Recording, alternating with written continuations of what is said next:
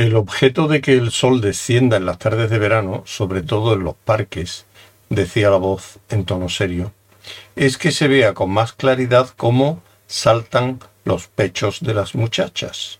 Estoy convencido de que se trata de eso. Al pasar, Arthur y Fenchurch se rieron tontamente. Ella le abrazó con más fuerza durante un momento. Y estoy seguro sentenció el joven pelirrojo de cabellos crespos y larga nariz fina que teorizaba desde la tumbona a orillas del lago Serpentine, de que si llevásemos el argumento hasta sus últimas consecuencias, veríamos que de todo ello se deduce con absoluta lógica y plena naturalidad las ideas que Darwin tenía al respecto. Insistió dirigiéndose a su moreno compañero, que estaba hundido en la tumbona de al lado y se sentía deprimido a causa de su acné. Eso es cierto e irrefutable, y me encanta. Se volvió bruscamente y, a través de las gafas, miró de soslayo a Fenchurch. Arthur la apartó, viendo que se estremecía con silenciosas carcajadas. La próxima adivinanza, dijo Fenchurch cuando dejó de reír, Venga. De acuerdo, convino él. El codo, el codo izquierdo. ¿Te pasa algo en el codo izquierdo? Te equivocas otra vez, repuso ella, por completo. Estás completamente despistado. El sol de verano declinaba entre los árboles del parque como si... No seamos melindrosos con las palabras. Hyde Park es asombroso. Todo en él lo es, menos la basura que hay los lunes por la mañana. Incluso los patos son asombrosos. Aquel que pase por Hyde Park en una tarde de verano y no se emocione, probablemente irá en una ambulancia con una sábana sobre la cara. Es un parque donde la gente hace más cosas extraordinarias que en cualquier otro sitio. Arthur y Fenchurch vieron a un hombre que practicaba la gaita debajo de un árbol, el gaitero se detuvo para echar a una pareja de norteamericanos que trataban tímidamente de depositar unas monedas en la caja de la gaita. No, gritó, márchense, solo estoy practicando. Empezó a hinchar resueltamente la bolsa de la gaita, pero ni el ruido, que hacía logró disimular su mal humor. Arthur envolvió a Fenchurch con sus brazos y siguió bajándolos despacio. Me parece que no puede tratarse de tu trasero, dijo al cabo de un rato. No tiene aspecto de que le pase nada. Sí, convino ella. A mi trasero no le pasa nada. El beso que se dieron fue tan largo que el gaitero se fue a practicar al otro lado del árbol. Voy a contarte una historia, dijo Arthur. Muy bien. Encontraron un trozo de césped donde no había demasiadas parejas tumbadas una encima de otra. Se sentaron y contemplaron los espléndidos patos y la declinante luz del sol que ondeaba en el agua sobre la que nadaban las asombrosas aves. Una historia, dijo Fenchurch, apretando el brazo de Arthur en torno a ella, con la que te harás idea de las cosas que me pasan. Es absolutamente cierta. Mira, algunas veces la gente te cuenta historias que, al parecer, le han pasado al mejor amigo de la prima de su mujer, pero en realidad probablemente se las inventan sobre la marcha. Pues es como una de esas historias, solo que ha pasado de verdad, y sé que ha ocurrido realmente porque la persona a quien le ha sucedido soy yo. ¿Como la papeleta de la rifa? Sí, dijo Arthur riendo. Tenía que tomar un tren. Llegué a la estación. ¿Te he contado alguna vez le interrumpió Fenchurch lo que le pasó a mis padres en la estación. Sí, contestó Arthur, me lo has contado. Solo quería comprobarlo. Arthur miró el reloj. Creo que deberíamos pensar en volver, sugirió.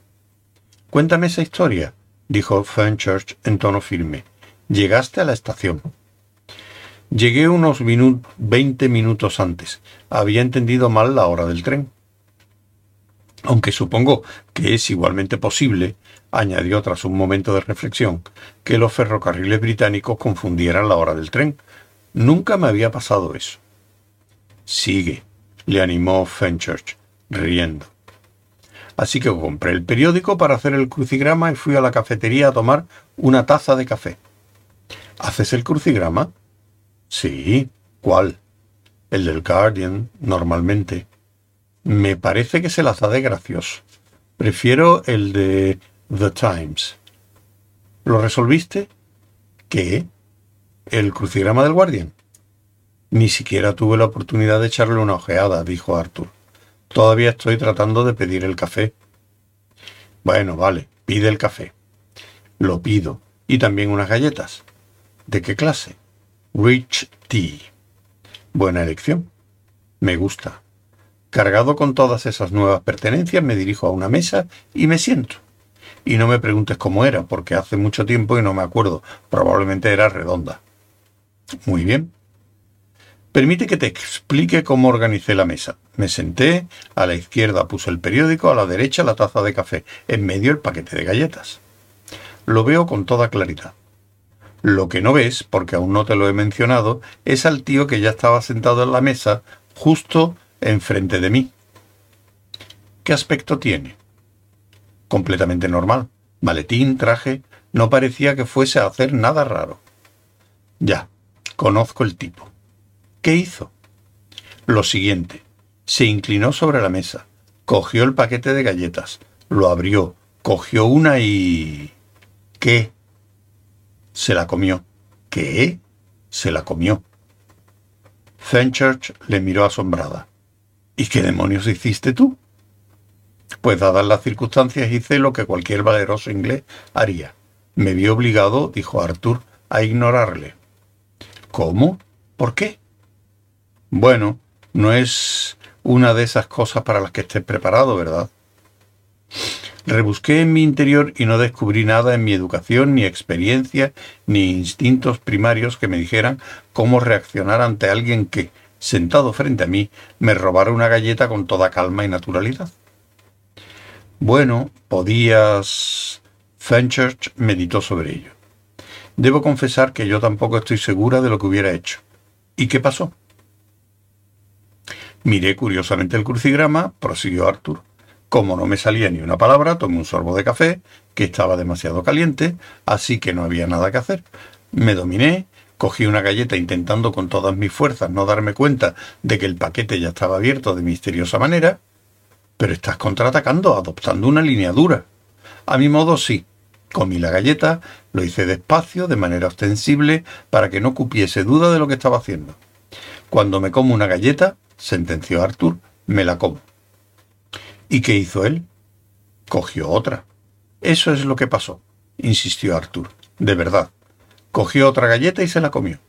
Tan claro como el día, tan cierto como que ahora estamos sentados en el suelo. Fenchurch se removió, incómoda. Y el problema era, continuó Arthur, que como no dije nada la primera vez, era más difícil iniciar el tema la segunda. ¿Qué podía decir? Disculpe, no he podido dejar de observar que... Eso no vale. No, lo ignoré incluso con más fuerza que antes, si era posible. ¡Qué tío! Volví a dedicarme al crucigrama, aunque seguía sin salirme nada, así que mostré un poco del espíritu del que Enrique V hizo gala en el día de San Crispín. ¿Qué? Volví a la brecha, contestó Arthur. Cogí otra galleta y por un instante nuestras miradas se encontraron. ¿Como ahora las nuestras? Sí, bueno, no, exactamente así, no, pero se encontraron. Solo un momento y los dos desviamos la mirada. Pero debo asegurarte, añadió Arthur, que había un poco de electricidad en el aire. En la mesa se estaba creando cierta tensión. Era sobre esta hora. Me lo imagino. Así nos comimos todo el paquete. Él, yo, él, yo. ¿Todo el paquete? Bueno, solo había ocho galletas, pero entonces parecía que llevábamos toda la vida comiendo galletas. Los gladiadores no podían llevar vida más dura. Los gladiadores lo habrían hecho al sol, puntualizó Fenchurch. Se habrían zurrado más físicamente. Eso es.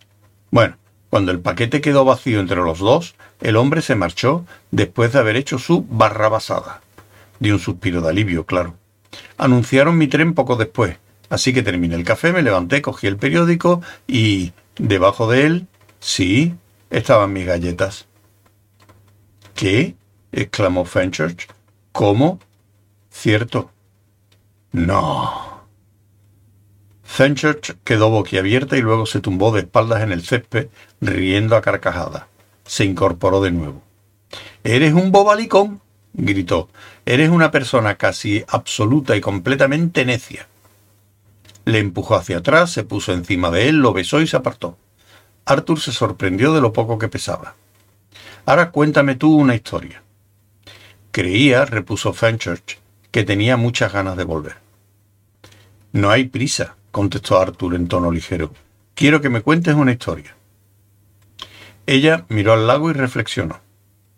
De acuerdo, dijo. Es una historia breve.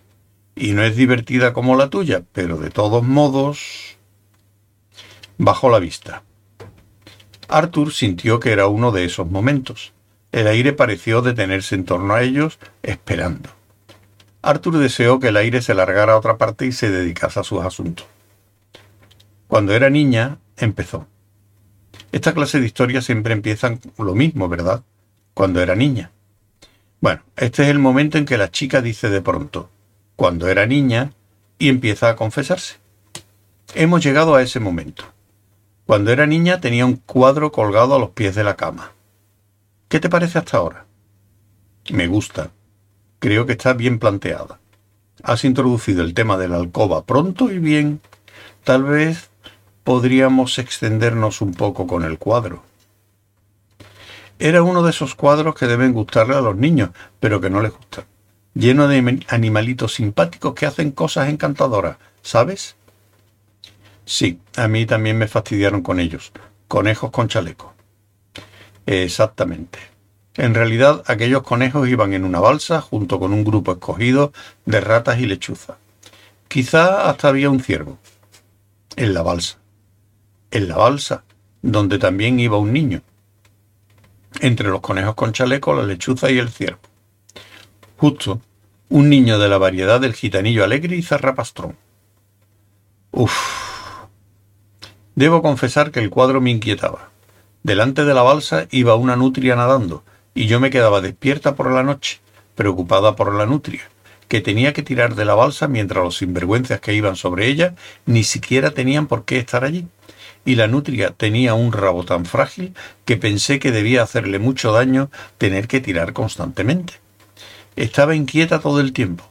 No mucho, solo vagamente.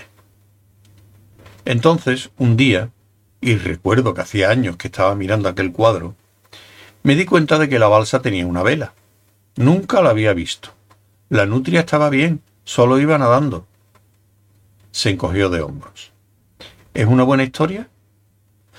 El final tiene poca fuerza, observó Arthur. Deja a los oyentes gritando.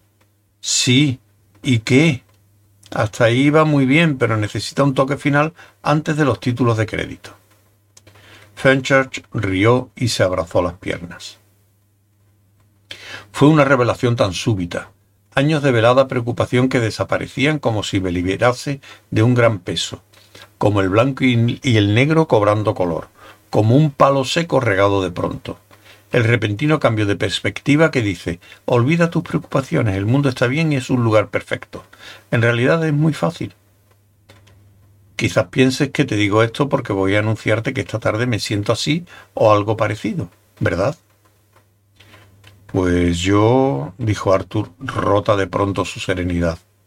Bueno, está bien, dijo ella. Pues sí, así es como me sentía exactamente. Pero ya lo había sentido antes, ¿sabes? Incluso más fuerte. Increíblemente fuerte. Me temo que soy tremenda, añadió, mirando a la lejanía para revelaciones súbitas y asombrosas. Arthur estaba hecho un lío. Apenas podía hablar y, por lo tanto, consideró prudente no intentarlo de momento. Fue muy raro, dijo Fenchurch, como el comentario que pudo hacer uno de los perseguidores egipcios sobre el extraño comportamiento del mar rojo cuando Moisés agitó su vara delante de él. Muy raro, repitió. Hacía días que me asaltaban sensaciones de lo más extraño, como si fuese a dar a luz.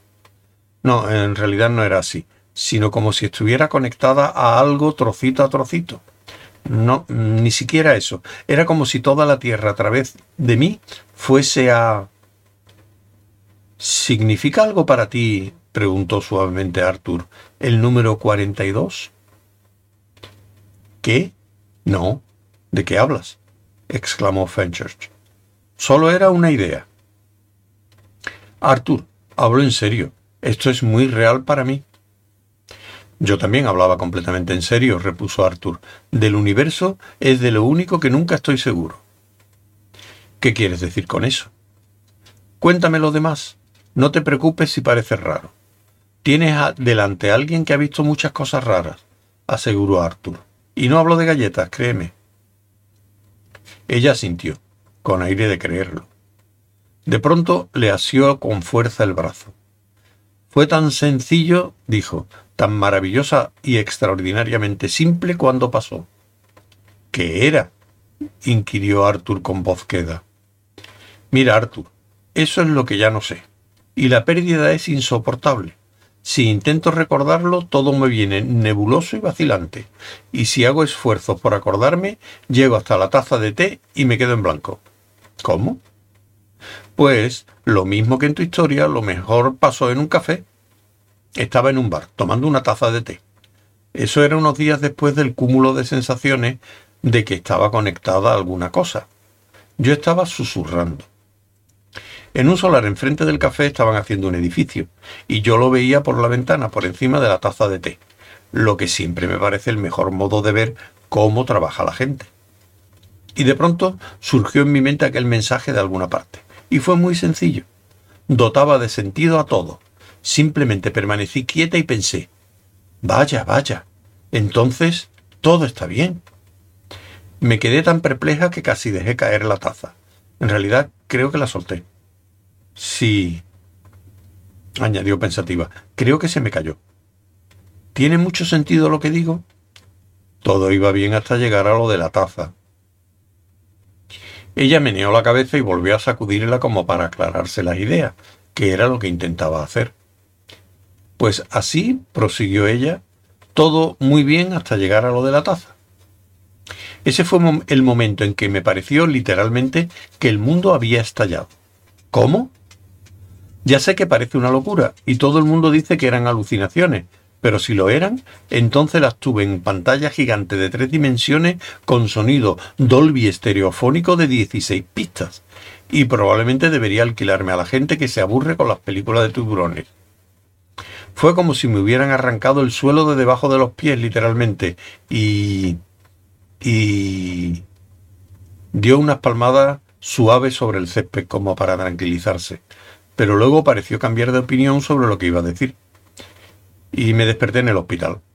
Supongo que desde entonces he estado dentro y fuera de la realidad, y por eso me pongo instintivamente nerviosa cuando tengo súbitas y asombrosas revelaciones de que todo va a ir bien. Le miró fijamente. Arthur había dejado de preocuparse por las extrañas anomalías que rodeaban la vuelta a su mundo, o mejor dicho, las había consignado al departamento de su mente titulado Cosas para meditar, urgente. Este es el mundo, se había dicho a sí mismo. Por la razón que sea, este es el mundo, y aquí está, y yo estoy en él. Pero ahora parecía nublarse en torno a él como aquella noche en el coche, cuando el hermano de Fenchurch le contó las estúpidas ideas de la gente de la CIA que encontraron en el estanque. La embajada francesa se volvía borrosa, los árboles se difuminaban, el lago hacía ondas, pero eso era de lo más natural y no había por qué alarmarse, porque un ganso gris acababa de posarse en sus aguas. Los gansos se lo estaban pasando muy bien y no tenían respuestas importantes cuyas preguntas desearan saber. De todos modos, dijo de pronto Fenchurch en un tono alegre y con una enorme sonrisa en sus ojos, me pasa algo y tú tienes que averiguarlo. Vámonos a casa. Arthur meneó la cabeza. ¿Qué ocurre? preguntó ella. Arthur había movido la cabeza no para manifestar desacuerdo con su sugerencia, que realmente consideraba excelente, una de las mejores del mundo sino porque trataba de liberarse solo por un momento de la repetida sensación que tenía de que cuando menos lo esperase, el universo aparecería súbitamente por detrás de una puerta y le soltaría un abucheo. Solo trataba de entenderlo con toda claridad. repuso Arthur. Has dicho que tuviste la sensación de que la Tierra había estallado. ¿Realmente? Sí, más que una sensación. ¿Qué es lo que todo el mundo atribuye? preguntó indeciso. ¿A alucinaciones? Sí, pero eso es ridículo, Arthur. La gente cree que con decir alucinaciones queda todo explicado. Y al final, lo que uno no entiende es que no existe. No es más que una palabra, no explica nada, no explica por qué desaparecieron los delfines. No, dijo Arthur. No, añadió pensativo. No, insistió, con aire aún más meditabundo, para terminar preguntando. ¿Qué?